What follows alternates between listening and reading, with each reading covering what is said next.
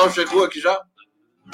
Olha só, começou a live do Conde, rapaz. Eu não tava nem sabendo disso. Sejam bem-vindos. Vamos para a resenha dessa noite? Olha, ao vivo, ao vivo, pela TV 247, TVT de São Paulo, GGN, prerrogativas, essa bagunça toda aí. Condão transição. Eu também estou em transição. Todos nós estamos em transição. O pessoal está falando que a minha luz está vermelha, até que hoje nem tanto, né, gente? Mas eu gosto de luz vermelha. Eu sou comunista. Eu não vou usar luz vermelha. Vou usar luz azul, por acaso? Azul só lá atrás. Aqui na frente é tudo vermelhão, vermelhão. Ô, gente, transição do Conde. Estamos é... em transição porque a gente sai de uma realidade paralela para uma realidade não paralela a realidade do real, né? aquilo que a gente realmente tem. Aliás, o real está aparecendo, viu? A, a transição, a equipe de transição, eles vão descobrindo, né? Como é que está a saúde, como é que está a assistência social no Brasil. O Brasil, Bolsonaro, o governo Bolsonaro devastou tudo. É impressionante. Teve até o mercadante ficou emocionado quando teve de dizer alguns pontos do que ele do que do que a transição encontrou na área da saúde, né? Você não tem vacina, você não tem número, você não tem estatística, você não tem controle. As vacinas é, infantis, né, para prevenir doenças e tudo mais, também é, caíram em desuso. Tudo sucateado é uma destruição completa, completa. Precisa de um relatório, viu? Espero que o governo produza isso. O Bolsonaro merece uma comissão da verdade. Aliás, conversando com vários é, é, várias pessoas ligadas aos direitos humanos e tal no Brasil, inclusive da área da saúde também, a, a, o relatório da CPI da Covid, se pare, se, se, é, segundo eles, parecia muito um relatório de comissão de verdade de todas as atrocidades que foram cometidas no Brasil naquele momento e em todos os outros, mas aquele momento foi emblemático. Tá tudo bem? Vocês estão me ouvindo bem aí? Ei! Você precisa gritar para vocês me escutarem aqui! Ei! Não, vejo você. Deixa eu, deixa eu celebrar vocês aqui no bate-papo antes de começar essa resenha aqui, porque o negócio. O som tá esquisito. Como assim, Maria? Como... Eu sou esquisito. Alguém pode conferir para mim se o som tá esquisito? é, aqui. Silvio Schroeder, que é irmão do diretor de jornalismo da Rede, ex-diretor de jornalismo da Rede Globo, Carlos Schroeder. Não, tô brincando, não é. Claro que você não é, porque você é um cara do bem. Silvio Schroeder, essa devastação tem que ser amplamente divulgada. Tá bom? Minha voz tá bonita? Querem que eu cante para vocês? Cantar uma música? Dizem que a distância. Não, não vou cantar isso aqui. É, vou cantar outra coisa depois. Aqui, Vanamar, foi maravilhoso. Como assim? Não estou sabendo de nada, ninguém me convidou. Ana Sueli, ou onde está tudo preto no escuro, nada aparece, liga a luz. Você acha que eu estou no escuro? Não, meu filho, estou bem aqui.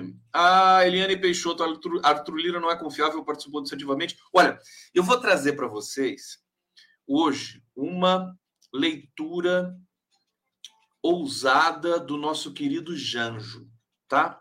Vocês sabem que eu chamo Lula de Janjo, né? E eu chamo a Janja de Lala. Não, tô brincando.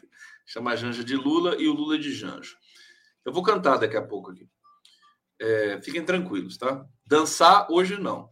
Hoje não, mas prometo que um dia também vou dançar aqui para vocês.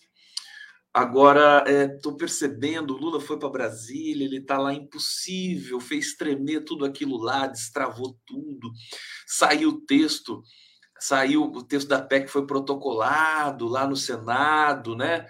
Já tem 30 votos no Senado já garantidos ali. O Lula é bicho, o cara é um bicho político, né? animal político, né? Então, agora, coisas estão é, aparecendo novas informações, como, por exemplo, quem vai ser o ministro da Defesa, né? E aí você começa a ter interpretações que são, é, é, é eu diria, arriscadas, né? E aí eu me eu me lanço a fazer interpretações ainda mais arriscadas, porque eu acho divertido isso. Então, aguardem, daqui a pouco eu vou comentar sobre essa questão das Forças Armadas, a relação com o Exército. Tem também a questão da economia, se vai ser o Haddad, essa coisa, essa ansiedade louca de todo mundo querendo saber quem vão ser os ministros. É, mas o Lula está no comando dessa situação. Muitas especulações, como se o Lula tivesse muito preocupado com o cenário internacional e não com o cenário doméstico, mas acho que o Lula está deixando recados importantes para todos nós aqui nesse momento no Brasil. E o principal recado é né, a conclusão de hoje. Já vou antecipar a conclusão dessa live de hoje, mas, é, é, e depois eu vou construir, dizer para vocês como eu cheguei a essa conclusão. Mas já, já posso antecipar numa boa conclusão para vocês. O Lula, é, ele, ele ele entende que o Brasil não vai se emancipar se ele é, tomar conta de todas as áreas, né? Querer sanear todas as áreas. O desafio é gigantesco governar depois de um delinquente como o Bolsonaro, já por si só já é um desafio gigantesco. Agora, eu acho que o Lula está é, indicando que a sociedade brasileira, a sociedade civil, precisa assumir, cumprir o seu papel de, é, de, de também tomar conta do Estado brasileiro e tomar conta das, das, das instituições brasileiras. Não pode ser só uma função para a presidência da República, nem pensar nisso. E também acho que o presidente da República não precisa ser indutor, necessariamente, de reformas do Estado, das instituições, talvez só nas reformas, mas na concepção das, por exemplo, de, de, do papel das Forças Armadas, isso tem que ser uma coisa da sociedade brasileira inteira, não só do presidente da República. Tá certo? O, o, Lula não pode tutelar o Brasil. Eu vejo que o Lula tem essa coisa, o PT tem essa natureza que é muito é muito libertária, é muito emancipatória. Eu adoro a palavra que o Boaventura Souza Santos usa, né? É, o Boaventura e o Zé Geraldo de Souza Júnior, queridíssimo ex-reitor da UNB, potência intelectual desse país, eles usam a palavra emancipatório, é, praticamente a palavra é dos dois, né? Sim, é, foram os que mais usaram, acho que no mundo. E eu acho que o Lula tá um pouco nessa onda, nessa vibe. Mas eu já vou explicar tudo isso para vocês aqui na live, pode dizer, não, não vou falar nada. Deixa eu ver aqui o que vocês estão falando. Olha, eu já vi que veio. Produção! Um negócio aqui. Eu já vi que veio um monte de superchat aqui, mas como eu estava eu tava me inspirando aqui com vocês, eu perdi. Agora vou tentar rodar o dedinho aqui para ver se eu acho. Deixa eu só celebrar que Edna Costa aqui colaborando conosco. Superchat está desaparecendo muito rápido aqui no StreamYard. Pedro Ivo Infantil. Conde, quero muito que você escute uma música que compus. Como faço? Pedro Ivo Infantil. Você é criança, Pedro? Que bonitinho esse golfinho que está aqui, meu filho. Olha, como é que você faz? Eu vou botar meu e-mail aqui para você, você manda para o meu e-mail, pronto. Deixa eu pegar aqui que meu e-mail está aqui, ó. Aqui, ó. Laranjinha para você. condegustavo.gmail.com manda para mim. Agora, não, não queira que eu responda de bate-pronto, tá? Que eu, eu não consigo, que eu sou incompetente. Não é porque eu tenho muita coisa, não. Eu sou um, eu sou um cara assim. Só pareço que sou trabalhador, mas não sou, não. Sou vagabundo. Deixa eu ver o que, que tem aqui mais. mais. Então, manda para mim, viu, queridão? Pedro Ivo Infantil. Tô curioso, agora fiquei curioso. O pessoal me manda tanta coisa bacana sabe? Eu fico, fico apaixonado também. Aqui, Carlos Santana, a imagem está normal também. Conceição Ribeiro Canta Conte, fonte de mel nos olhos de gueixa. Kabuki Máscara. Ah, é o condão! Eu canto, eu cantava para viver, sabia? Condê, a gente não é surdo, que não precisa gritar só um pouquinho. Eu sei, uma vez eu, eu recebi uma mensagem assim, Conde, eu adoro sua live, tal, tal, tal, acho lindo, assisto você toda noite, mas quando você grita, minha mãe de 80 anos se assusta. Tadinho, né? Esse é, pois é, é o preço, né? De eu ser esse cara assim, né? Chato, né? Como eu sou. Vamos lá, vamos lá, vamos lá. Agora eu vou falar tudo assim baixinho para vocês, tá bom? Para não assustar mais ninguém, tá? Vamos lá. Ah, eu, eu, eu, deixa eu começar falando o seguinte. Eu hoje, hoje eu fui para para São Paulo, fui, fui levar meu filho Pedro no, na peneira do São Paulo Futebol Clube. Meu filho tem 14 anos, é um craque de futebol, sou fã dele. E hoje teve peneira no São Paulo, fui levar lá. Por isso que eu não fiz hoje os giros das 11, eu não fiz, eu não, eu não apresentei o Bom para Todos na TVT. E o podcast do Conde foi uma foi gravado, né, hoje. E é, fui levar o Pedro lá e aí cancelaram o a peneira porque choveu muito, tomamos uma chuva danada lá em São Paulo. Enfim, vai, daqui a pouco tem outra peneira, ele vai. Foi bom para a gente sentir o clima, para a gente sentir como é que estão lá as pessoas, os meninos jogando. Eu vi os meninos jogando lá e, e saquei que meu filho vai arrebentar quando ele entrar em campo ali. É, foi, foi bom, foi bom. Mas por, eu tenho que falar isso para vocês. Eu ia falar ontem, acabei esquecendo porque eu faço tudo com muito empenho, realmente. Às vezes eu entro numa, numa espiral aqui do discurso e acabo esquecendo algumas coisas que possam vir a estar no meu roteiro de afetividade com vocês, porque eu queria ter falado para vocês, para vocês torcerem para o meu filho, para vocês fazerem um pensamento positivo e tal, né?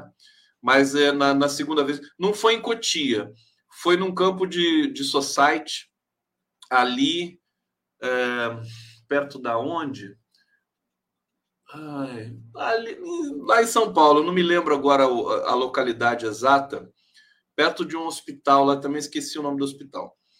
É, não foi em Cotia, mas é para entrar na, na, na, nos times de base do São Paulo. É, então é isso. Quando a gente for de novo, é, eu vou avisar vocês para vocês torcerem para o meu lindão, né? Maravilhoso, joga muito. Joga muito esse meu filho. Bom, vamos lá. É, deixa eu começar aqui. Eu, eu, eu, primeiro eu quero falar da Covid para vocês pelo seguinte, porque a Covid está voltando com força no Brasil. Então, a gente hoje, inclusive, fui para São Paulo de máscara. A gente usou lá, tinha muita aglomeração. É, claro que a vacina ajuda. A Covid que se, né, que se pega hoje é de outra de outra natureza. Agora, tem pessoas que têm comorbidades, né? Que, que podem não ter tomado uma dose da vacina. É, é hoje o Atila Yamarino escreve uma, um artigo na Folha de São Paulo dizendo que a Covid está se transformando numa outra doença, né? Claro, ela vai virar uma outra coisa, é, tipo uma gripe mesmo, né? Agora a coisa está feia de novo e a Covid não espera, né? Vou ler aqui para vocês. Brasil, registrou hoje, gente, 116 mortes por Covid e mais de 38 mil casos da doença. O país já tem 84,79% da população com a primeira dose e 80% com as duas doses. Tá? Mas ainda tem esse pessoal que não tomou vacina no Brasil e tem gente que está descoberta da terceira e da quarta dose, né? É, enfim, é uma situação que não é das piores em termos de vacinação, mas é preocupante. O Brasil registrou 116 mortes, 38 mil casos nessa terça-feira. É, média móvel de mortes é de 71 por dia, com alta de 155% na comparação com o dado de 14 dias atrás. Então a curva está subindo de novo. De novo. Já a média móvel dos casos está em, 20, tá, está em 28, em 24 mil por dia com alta de 185%. Dos estados que atualizaram as informações, Acre, Alagoas, Amapá, Amazonas e Mato Grosso não registraram mortes. É, a gente continua com um apagão estatístico no Brasil. O Ministério da Saúde não tem resposta para nada. A transição está constatando isso. Né? Sabe, sabe da onde estão vindo os dados para a transição trabalhar? Do TCU. Basicamente só do TCU. Não tem diálogo, não tem é, fornecimento de informações. Eu acho que eles não estão nem fazendo tanto alarde disso, a própria equipe da transição, pra, porque eles sabem que realmente o governo Bolsonaro é um bando de incompetentes. Eles não têm, realmente, se tem alguma informação, eles não cedem, porque são delinquentes também. É isso, né? Eles estão, assim, acho que torcendo para né, chegar logo dia primeiro. Aliás, aliás, é, o PT, o novo governo, ali, evidentemente orientado por Lula, eles anteciparam a data da diplomação do nosso querido Janjo. Né? Não vai ser mais dia 19 de dezembro, vai ser dia 12. Antecipou em uma semana. Por quê? Eu, quando analiso isso, fico até um pouco preocupado, né? Porque é, o que está acontecendo? Eles querem antecipar essa diplomação para reduzir o ruído é, de bolsonaristas que ainda não aceitam a derrota de Bolsonaro. Mas, poxa, precisa fazer diplomação para diminuir o ruído? Não basta a força da lei, a Constituição? É perigoso isso, hein? Às vezes, aceitar algum pressuposto, mesmo que estrategicamente, é, pode ser um risco. Mas, a rigor, eu quero dizer, hoje eu, tô, eu, eu volto a ficar em lua de mel com o Lula, porque é, eu acho que é, a gente precisa confiar nele, na intuição dele, né? Essa coisa de né, o cara faz uma coisa, já vem uma porção de crítica dos. Tem muita gente raivosa na esquerda, né? Muita gente ciumenta e tudo mais. Eu acho que eu, eu vou sempre pelo caminho contrário, tá? Bom, vamos lá. Rapidinho, porque tem muita notícia hoje. Vamos lá comigo aqui! Que coisa! Twitter suspende política de avisos sobre desinformação relacionada à Covid. Olha, para piorar a situação, né, o aumento da, da, dos casos de Covid no Brasil mais uma vez, o Twitter, que foi comprado por aquela besta do Elon Musk, né, aquele idiota, pergunta para mim se eu trocaria de, de, de corpo de, de, né, com Elon Musk, de vida com Elon Musk. É o cara mais rico do mundo, né? Pergunta pra mim se eu troco com ele. Mas nem, nem pensar. Sou muito mais eu. Sabe? Cara, cara vazio. Sabe? Cara desagradável. Cara não tem carisma, não tem nada. Sabe? Eu, eu, eu assim, perto do Elon Musk, a minha autoestima vai lá para. sobe no espaço antes dele chegar lá. O Twitter deixou de aplicar sua política de aviso sobre desinformação relacionada à Covid-19 em mais uma medida controversa adotada pelo bilionário Elon Musk. A derrubada das alertas sobre fake news não foi formalmente anunciado, mas usuários observaram que na página em que a medida descrita passou a constar o adendo. Sabe o que é adendo? Eu também não sei. A partir de 23 de novembro, o Twitter não aplicará a política de informações enganosas sobre a Covid. Quer dizer, tira a tarja de fake news sobre Covid e pode desencadear um processo, é, vai colaborar muito para um repique da Covid no mundo todo, que o Twitter tem informação no mundo todo. Eu acho que é melhor a gente ir para o cu mesmo, viu? O, o, a rede social indiana eu vou migrar para o cu. Né? O cu realmente é, me agrada. Né? Alguém aqui gosta do cu? Já foram lá? Não? Enfim, né? Acho que até mais inspirador também. É, é, é evidente que o Elon Musk tá de conspiração junto com Steve Bannon e, e Donald Trump. O Elon Musk é um cara que daqui a pouco também pode ser indiciado pela justiça sabe, estadunidense. Acho que já estava na hora de começar a é, é, recostar o alambrado do Elon Musk, viu? Porque foi evidente que ele fez essa operação no Twitter para desbloquear o Donald Trump, que é um virtual candidato à presidência dos Estados Unidos, com muita força também, mais uma vez. Vamos lá! Você já tem cu? Já entraram no cu? Ainda não?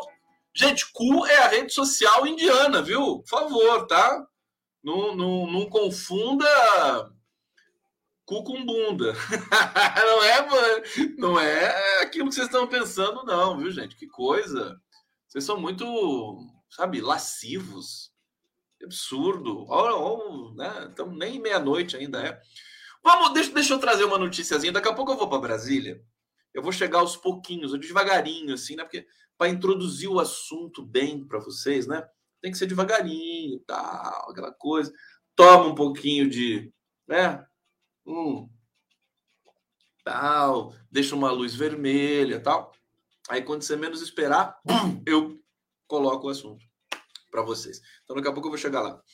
Olha só isso aqui, gente. Socorro. No Guardian, Guardian, ex-fiéis britânicos. Olha, olha o que, que o, a Igreja Universal fez com os britânicos. Eu até gostei. Mas, gente, esse pessoal explora a miséria. No... Por que, que a Igreja Universal não vai explorar a miséria nos Estados Unidos, hein?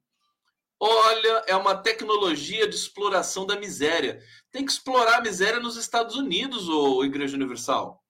Sabe? Vai lá vai, vai ficar atrapalhando o país africano, sabe? Putz, cara. Brasil, né? Sai do Brasil de uma vez. Gente, a Igreja Universal é uma empresa de exploração da miséria, ponto. Acabou. Olha isso aqui.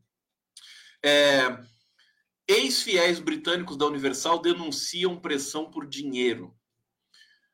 É, na manchete da home page internacional do londrino The Guardian, nessa terça-feira, aspas. Jovens do Reino Unido se manifestam contra a igreja evangélica. Com destaque para a declaração de um deles, Raquel Haig, exposta a coisas terríveis. Existe um fetiche, é engraçado, porque assim, é, a pessoa é pobre, pessoa, né, tem pobre no mundo todo, tem pobre na Europa também, não vamos achar que não. É, e ela fica suscetível a essa mensagem escrota, né, de religião, de, de, sabe, de um Deus que não existe, Jesus Cristo, simulacro de Jesus Cristo, eles ficam suscetíveis, fragilizados e são induzidos a botar o dinheirinho deles ali, sabe? Entendeu? Eu até acho que, sabe, o, o, o sujeito precisa de religião, né? Porque, afinal de contas, a vida é estranha, né? Mas explorar a miséria, por que, que a religião não vai explorar o Elon Musk? Vai explorar gente rica, pelo amor de Deus. Bom, logo abaixo, ex-fiéis da Igreja Universal do Reino de Deus dizem que sentiram pressão para doar dinheiro e foram informados de que demônios causavam problemas de saúde mental. É, cara, é, é assim, é impressionante o jogo baixo, né? É, o jornal ouviu 30 ex-integrantes da seção da Universal voltada à juventude no país, que se chama Victor Youth Group, e relatou: Alguns disseram que fizeram amigos na igreja e gostaram das atividades promovidas pela Victor Youth Group. Mas quase todos os entrevistados reclamaram de se sentirem pressionados e doar, a doar a grandes quantias de dinheiro. Outros falaram sobre se sentirem encorajados a cortar laços com amigos e familiares ou ouvirem que a possessão demoníaca era a causa de problemas de saúde mental ou de sexualidade. Vai vendo. Vários receberam imagens gráficas de cadáveres como um aviso sobre o que acontece com aqueles que deixam a igreja. Gente, isso aqui já virou caso de polícia. Você me desculpa, né? O mundo, né? Igreja Universal virou caso de polícia já. Agora, vocês acham que o Lula vai mexer com isso? Não vai mexer com isso. Mas ele não vai mexer com isso porque ele não quer tutelar o Brasil, e ele não é bobo também, né? Porque é, tem um custo político. Né? Eu acho que a gente tem de aceitar a não tutela do Lula, a não tutela do Janjo, meu querido amigo. Ô, Janjo! É, tá em Brasília aí, assistindo. Não tem uma novela para você assistir, meu filho. Você nem tem tempo mais para assistir novela. Para com esse negócio de querer assistir novela da Globo. Né? Continua assistindo a live do Conde que você ganha muito mais com isso. Olha só, outra, outra, outra rapidinho. Deixa eu ver se está na hora da, da vinheta. Ainda não, ainda não. Hoje, Hoje a live vai render. É, 25 minutos, já falei um monte de coisa aqui, ó. Vocês já estão sabendo de um monte de coisa já. Pode assistir a Globo News um ano que vocês não vão saber. Tá? Então vamos lá. Tá tudo bem? Tudo bem. Que tal me dar um carinho nesse momento? Por favor? Hã? Pode me dar um coração para eu continuar a falar? Senão eu não vou continuar. Ô, ô Arbex, você tá aí, meu filho? O genuíno. Pode me dar um coração? Ah, bom, obrigado, né? Vocês demoram muito para dar coração, é, que é delay, é delay esse negócio. Eu adoro o beijo. O beijo é sexy, quer ver, ó? Eu olho o beijo aqui, já fico todo assanhado, já quer ver? Quer ver, quer ver? Cadê o meu beijo? Aquela boca Rolling Stoneana. Aqui, ó. Aí da Bittencourt, ó. Hum. é demais, eu gosto, eu gosto. Quem não gosta, né? Aqui, essa aqui é demais, gente. Essa aqui vocês vão morrer de rir, ó. Eduardo Bolsonaro diz que foi ao Catar levar pendrives. Foi levar pendrive. Olha que coisa tecnológica, né? É, é, realmente só essas mulas, né? dos bolsominions, né, é, é, aboletados por aí, que acredita numa, numa coisa dessa. Foi levar pendrive. Olha isso, gente. Olha, o deputado federal Eduardo Bolsonaro, filho brasileiro, divulgou um vídeo para explicar sua ida ao Catar, que pegou muito mal, né? Copa do Mundo. Segundo o parlamentar, amplamente criticado por bolsonaristas e pela oposição, após ter sido flagrado, né, tal, aí comemorando aquela coisa. A viagem ocorreu para levar vídeos em inglês e dentro pendrives explicando a situação no Brasil.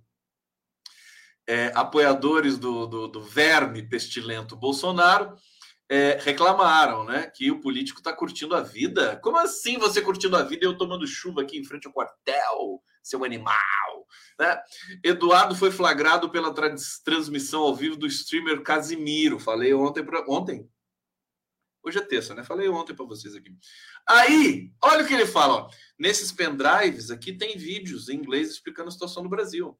Eu espero, é, eu espero, matei uma aranha, é, é, é, que você não creia que aqui no Catar só se fala em Copa do Mundo. Claro, né? No Catar agora, mas o pessoal tá falando da, da COP 27 lá no Catar, tá falando da guerra da Ucrânia Copa do Mundo ninguém fala. Né? Você vê, quase não tem ninguém nos estádios lá. Só para lembrar para você que a FIFA tem mais membros do que as Nações Unidas, a imprensa inteira está aqui. É por isso que a esquerda faz tanto esforço e até projeto de lei para criminalizar quem fale algumas verdades na cara, né? De outros brasileiros que têm esperança de voltar às tetas da lei, da lei Rouanet, etc. Gente, é uma piada, cara. Essa família Bolsonaro, os três patetas, né? O pai é o, sei lá, né? quem que pode ser? Os filhos são os três patetas. E ele tá lá, né, com toda essa teoria da conspiração, dizendo que foi para o Catar para denunciar a situação no Brasil de violação de direitos humanos no Catar, no Catar, né, que é uma é uma teocracia, né, é, é, monarquia teocrática secular. Não tem democracia em nenhum lugar né? ali do Catar. É, ele escolheu o melhor lugar do mundo realmente para denunciar. É mole! É mole, cara! O que está acontecendo, né? Olha só, e, e, e, mais uma aqui antes de eu entrar na pauta do Lula. Entrar na pauta do Lula não, não, não soou bem, não, né? Não, entrar no assunto Lula, né? No assunto. Desculpa, Desculpa aí as pessoas mais sensíveis e tal, entrar na pauta do Lula, sem condições. Valdemar vai a Bolsonaro e pede que ele lidere a direita imediatamente. O Valdemar tá desesperado, cara, depois da cagada que ele fez em é, acionar o TSE para dizer é que as urnas, 200 mil, 250 mil urnas eletrônicas tinham problemas de autenticação né? E que por isso é, a, o resultado das eleições não poderiam ser respeitados, né? E tomou uma multa de 22,9 milhões, né? Só para o PL, porque o Progressistas e o outro partido lá, o, o como é que é? Progressistas e o outro partido que compôs ali a, a, a chapa do Bolsonaro Braga Neto, saíram fora falaram: não, não tem nada a ver com isso, não, nem consultou a gente. E aí a multa foi toda para o PL. O PL tinha 13 milhões é, na, no banco, na conta bancária, né? Que foi bloqueado pelo Xandão. Bom, aí o Valdemar, que é a raposa velha da política brasileira, né? Ele entrou em parafuso e ele está dizendo para o Bolsonaro é, liderar a direita imediatamente, né? Ele alertou para os riscos envolvidos em sua submersão após a derrota eleitoral. Bolsonaro continua tristinho, republicanos, obrigado. É, sem aparecer, ele permite aliados do, do presidente eleito que construa uma narrativa negativa, sem qualquer defesa do legado bolsonarista. O que, que é legado bolsonarista? Dá, alguém pode me dizer? Lega, isso é um oxímoro. Né? Se é bolsonarista, não tem legado. Se tem legado, não é bolsonarista. Legado. A, a, a Juliana Braga, que bom, ela, tá, não sei se ela está. É, são palavras da Juliana Braga, jornalista da Folha de São Paulo legado bolsonarista. Você foi irônica, minha filha? O que, que aconteceu com você? Bom, objetivo de Valdemar é garantir que o eleitorado de direita siga mobilizado, elegendo um número expressivo de prefeituras em 2024 para consolidar o protagonismo da Libiana. Aí eu tive um plano aqui, assim, um plano terrível, que eu quero, eu vou levar, vou, vou falar para o Genuíno, né, para o Zé Dirceu. Vou ligar para o Genuíno amanhã, para o Zé Dirceu. O Mercadante não, porque o Mercadante é muito certinho. O Mercadante é muito certinho. Eu vou ligar para esses caras, porque é o seguinte: a gente tem uma chance, uma chance de realmente devastar o bolsonarismo. Porque, de fato, o Bolsonaro, é, ele. É, qual que é a questão da extrema-direita é, delirante, paranoia delirante, né? Cássia Eller, né? Paranoia delirante no Brasil é, eles são alucinados, conservadores, reacionários, burros, racistas, né? É, mamam nas tetas, né? Quem mais mama nas tetas desse país do que os militares?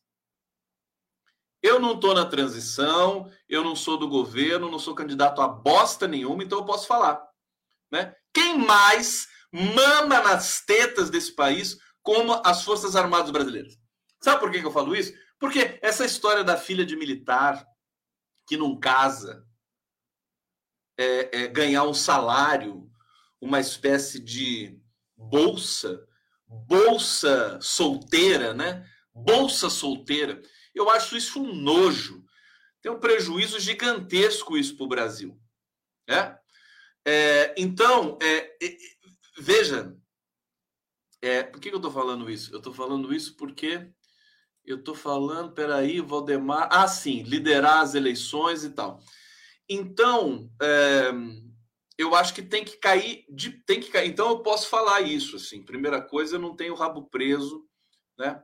Não tenho rabo preso com esse tipo de, é, de questão. Agora, voltando para a questão do Bolsonaro, eu não sei porque eu falei isso.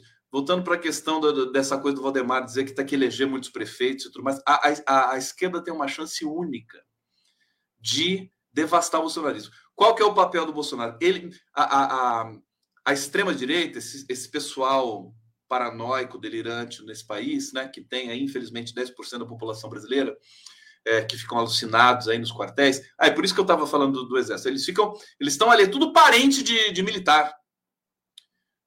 Nós temos aí informações de que quem está acampado em frente aos quartéis são parentes de militares filho, filha, sogra, cunhado. Não, cunhado não é parente, né? Tudo parente, parente, amigo de militar, né?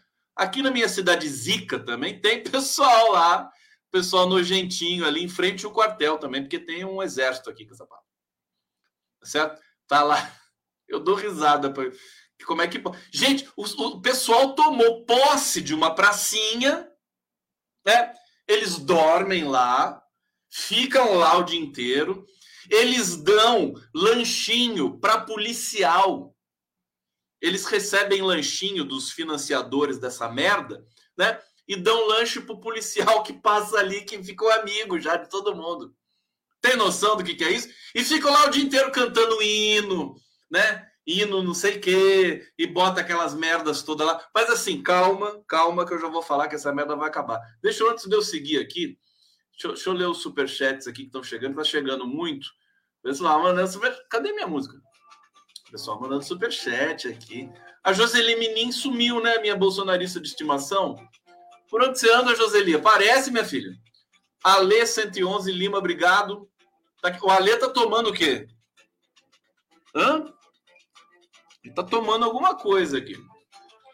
É, deixa eu ver o que é mais. Calma, calma, que eu já vou seguir aqui na minha resenha. Calma que dá tempo, dá tempo. Deixa eu agradecer o novo membro aqui, Genibri Matos, Genibrino Matos. Aqui, Margarete de Oliveira Nascimento. Conde, a foto do Dudu segurando o pendrive seria para dizer o tamanho da bananinha. Isso, verdade. Ele falou pendrive porque ele tem essa questão impregnada na, na, no inconsciente dele, né? Porque parece que o pinto do, do, do, Eduardo Bolsonaro é menor que o meu dedo mindinho, né? É, essa, só essa falange aqui. Aquela ex-namorada ex dele, como é, a Lelis, Patrícia Lelis, ela disse, né? Ela falou. É... Enfim, problema dele, não tem problema. Não vou. Você não, a gente não pode ser gordofóbico, homofóbico, nem pinto pequeno fóbico. Eu não sou pinto pequeno fóbico.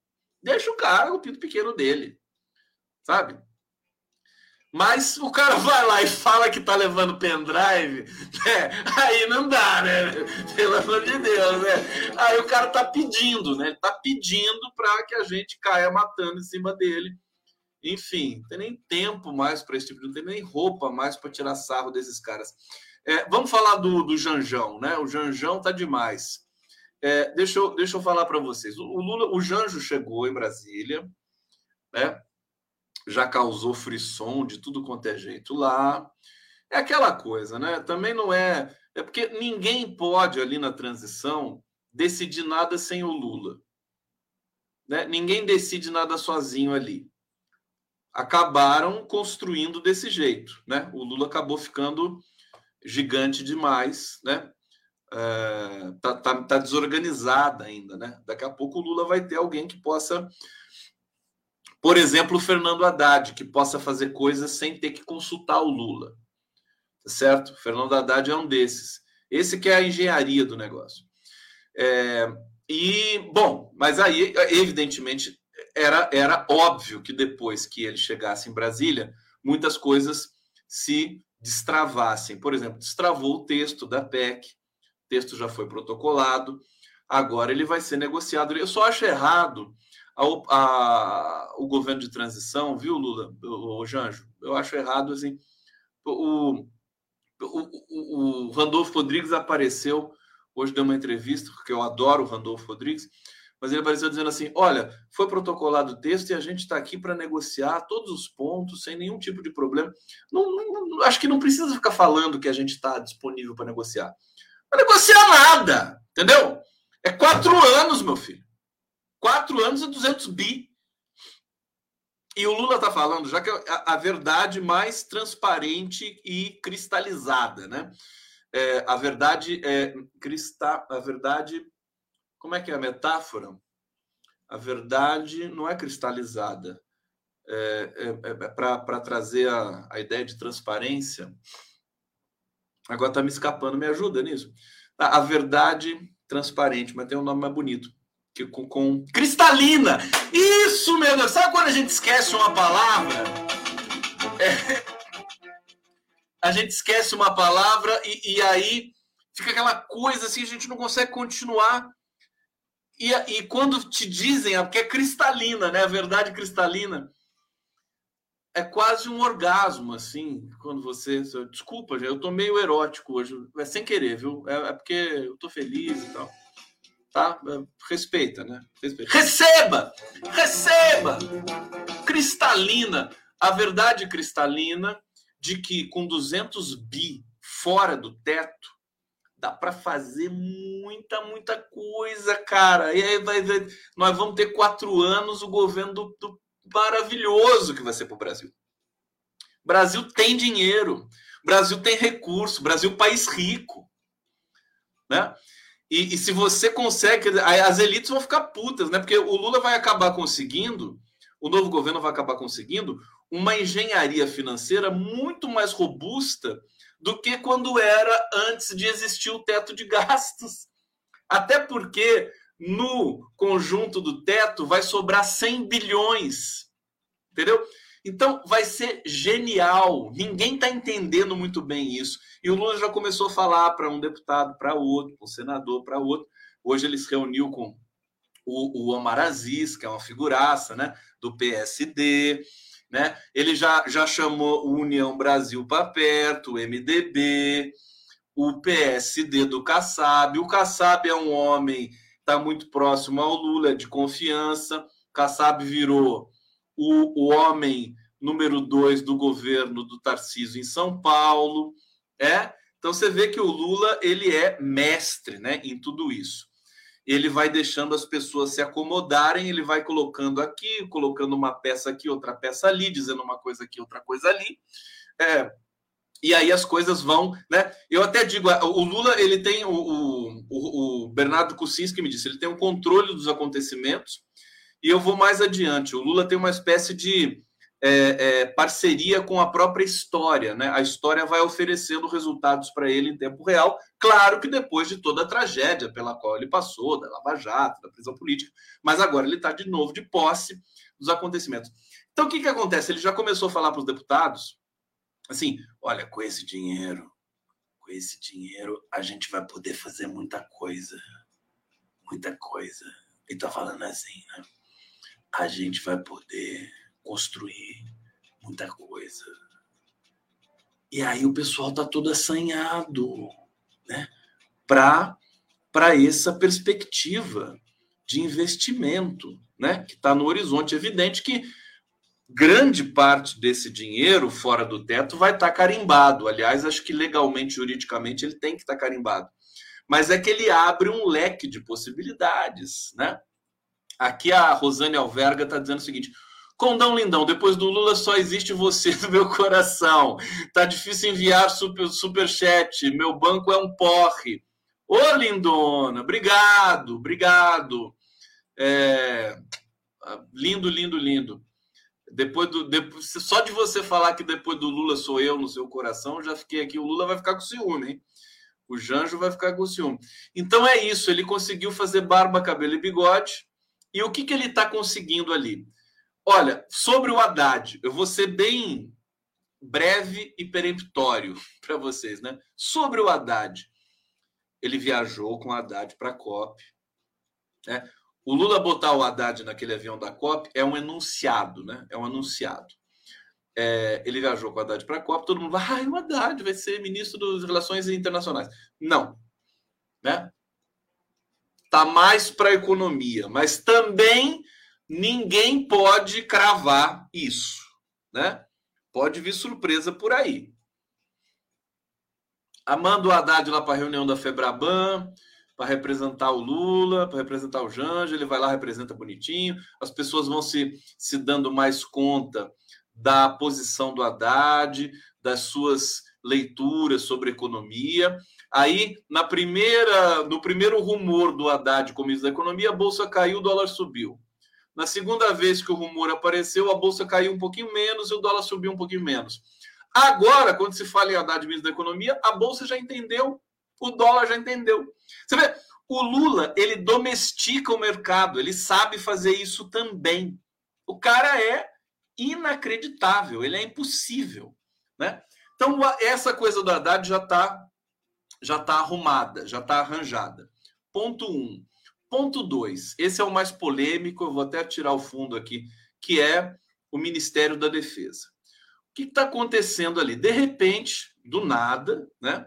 Aparentemente, do nada aparece o nome do, é, do Múcio. Como é que é o nome inteiro do Múcio mesmo? É, esqueci o nome todo dele aqui, deixa eu ver. José Múcio Monteiro. Múcio! O Múcio. O Múcio é bonitinho, então é uma coisa parece pelúcio, né? Pelúcio. Múcio, parece uma coisa felpuda, né? Fofa assim, mas não é não, viu? O Múcio é outra coisa. Bom, o que, que aconteceu? O Nassif não está feliz com essa história, não. Depois eu vou polemizar com ele.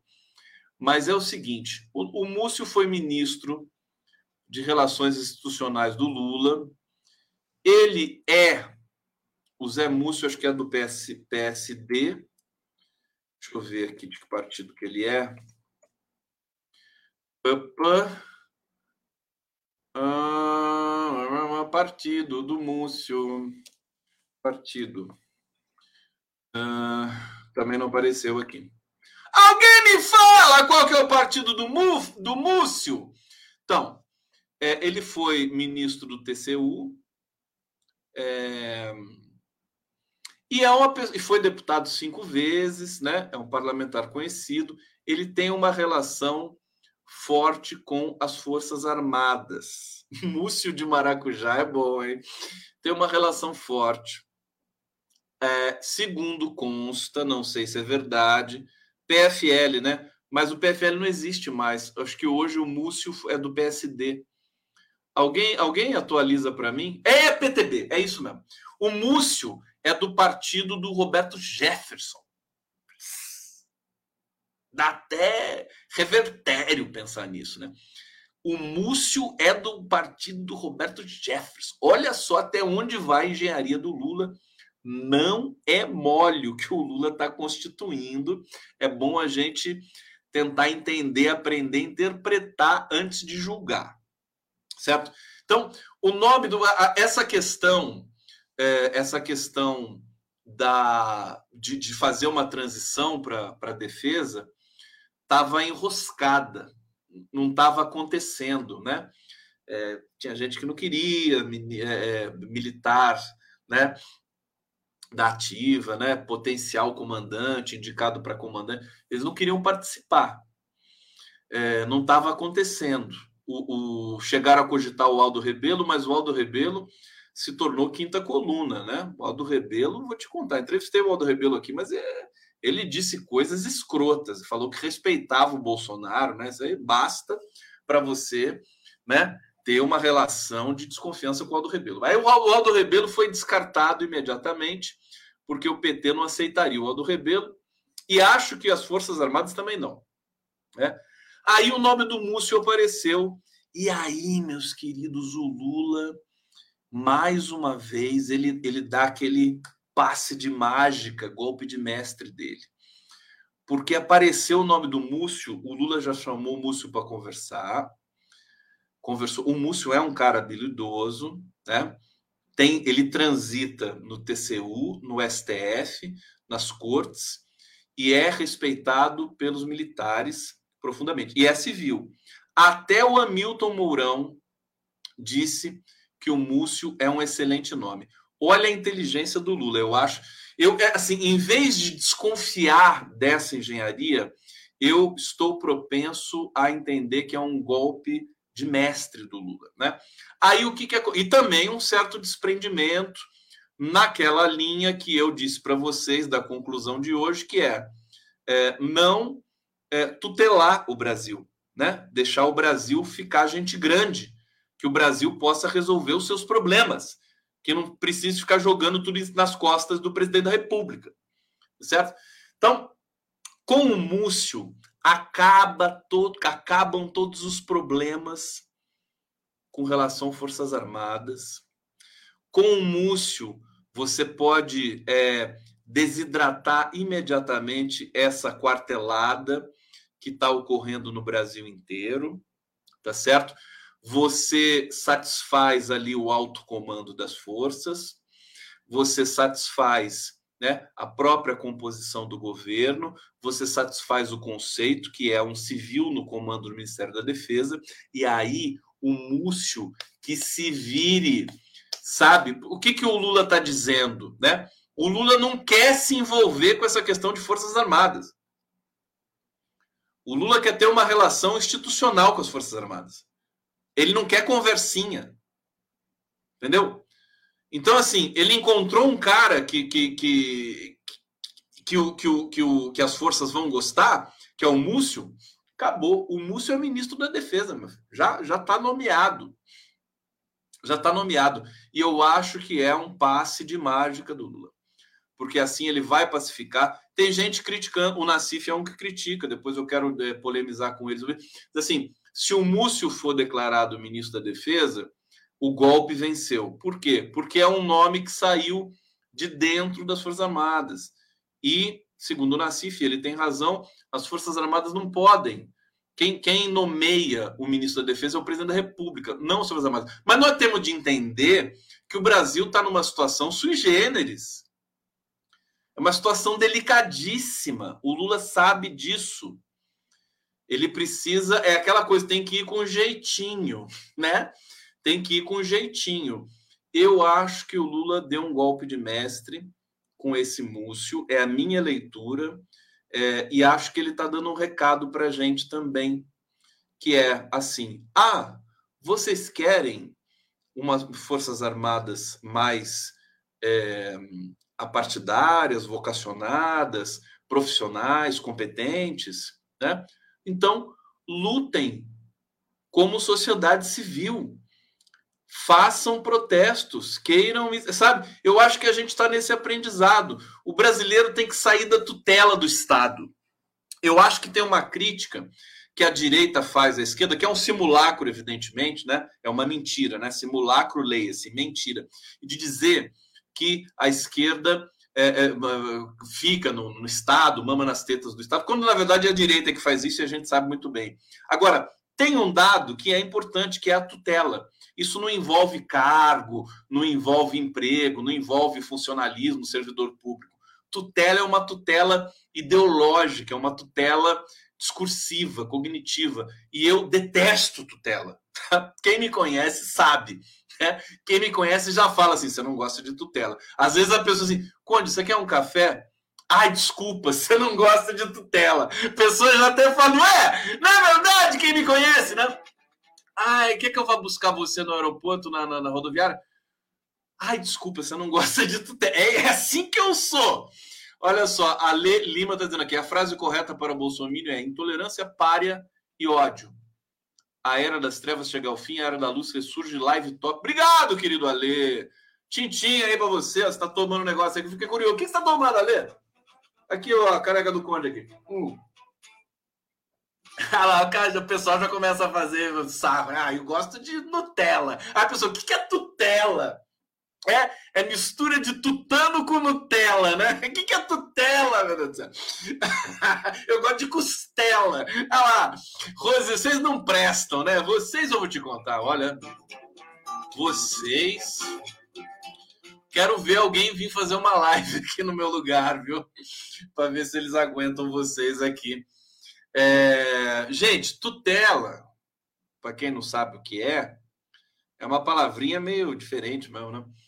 É, é você. É, é, uma, é, é uma. Como é que eu posso dizer? Uma ingerência, né? É você ser pilotado por uma força externa a você. Tutela, por exemplo, pensa no conselho tutelar, né? Por exemplo, criança. Criança de até acho que 14 anos, né? Ou mais, né? 16. Não, até 17, né? Até 18, né? Um, um sujeito até 18 anos precisa, ele está sob a tutela do pai e da mãe ou do responsável, né? A mãe, o pai é, é responsável pelo filho. Isso é tutela. É um nome, inclusive, jurídico técnico, né? É, o sentido é esse. Então, assim, eu não quero ser filho do Lula, filho do Estado. Eu não sou filho. Eu sou um agente. Eu sou um cidadão. Eu tenho que construir o bom funcionamento é, do Estado brasileiro e da sociedade brasileira. Então, eu não quero ser tutelado. Eu não quero ser pilotado. Então, a gente vive num misto. Né? Na, na, nas próprias, na própria esquerda tem isso também. Né? Achar que, que, que a gente pode. Então, o, o PT tem uma posição admirável com relação a isso. Ela é polêmica. Qual seja essa, essa posição do PT? Por exemplo, vou dar um exemplo para vocês. há um tempo atrás, eu sugeri ao partido que né, eu falava assim: como é que um partido que tem um milhão e meio, acho que é isso, né, de filiados, tem, tem um canal no YouTube com 300 mil inscritos? Não pode, eu falava assim. Você tem que falar, o filiado tem que ser inscrito no canal do partido. Tem que seguir o Twitter do partido. Aí o Twitter do PT tem 600 mil seguidores e o partido mesmo tem um milhão e meio. Aí você sabe que eles me falaram? E eu achei a resposta muito justa, né? Falando, a gente não pode forçar as pessoas a seguirem a gente nas redes sociais.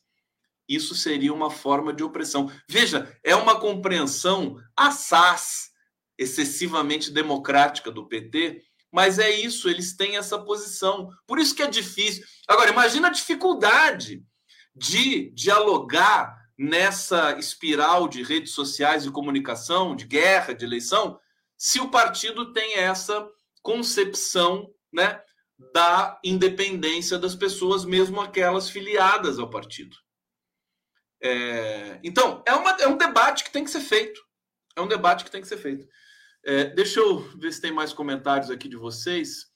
É, e vou, e vou para os finalmente aqui. Deixa eu trazer mais uma informação. Música, música, música, música. Ver o que é mais, mais importante. Bom, então, gente, o mais importante, o Lula está conduzindo a escolha do Múcio, assim, dizendo, dizendo também o seguinte: isso não é problema meu. Resolve essa merda aí nas Forças Armadas. Sabe? Eu não vou ficar aqui é, limpando a cagada que a sociedade brasileira inteira fez. Isso é uma coisa que a sociedade brasileira tem que entender. Eu vou é fazer o que eu prometi fazer. É, vou matar a fome da população, fazer um plano econômico, Bolsa Família, salário mínimo, coisas simples. Combater é, o desmatamento e tudo mais. Forças Armadas, agora esse múcio aí que resolva tudo. Eu tô lendo assim. E aí, pode dar problema? O Múcio pode acabar fortalecendo? Olha, o Lula tem confiança nesse cara, viu? O Lula tem confiança nesse cara. E quando o Lula confia em alguém, veja só o que está acontecendo, gente.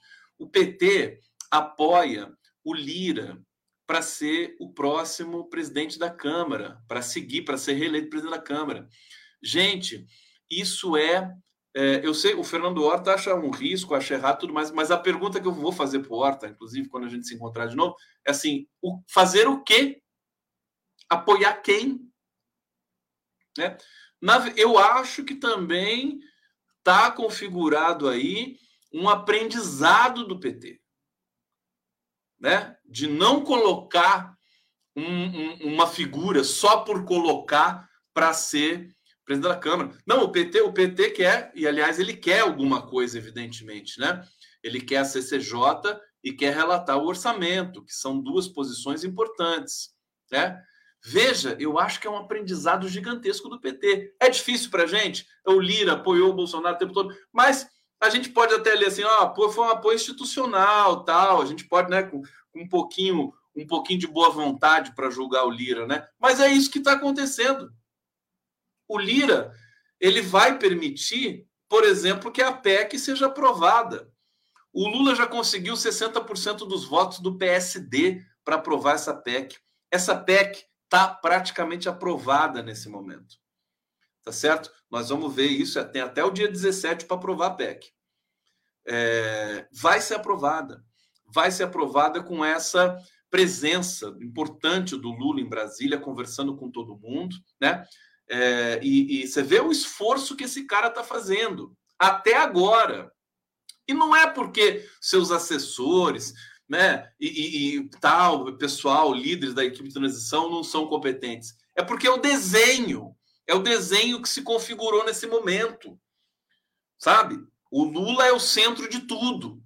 Então, é, inclusive, vai ter de ter uma transição depois que o, que o Lula assumiu o governo vai ter de ter uma outra transição para que, de fato, o Alckmin, o Haddad, o Múcio tá, comecem a pilotar suas áreas e o Lula possa ficar um pouco mais livre para fazer outras coisas importantes, visitar as pessoas no Brasil, trazer é, é, essa, essa, nova perspectiva. Então, é um, é um tabuleiro complexo, mas eu, sinceramente, acho que o Lula né, ele está né, de posse da, dos acontecimentos. Né? É, claro que pode acontecer um problema ou outro no meio disso tudo aí, mas acho que foi a escolha do Múcio, foi um golpe de mestre. Vamos aguardar. Tem mais outras coisas que o Lula fez a Brasília tremer hoje também. Né? Tem a escolha. Ele acalmou todo mundo, né? Todo mundo já ficou num plano mais tranquilizado com a presença do Lula ali, né?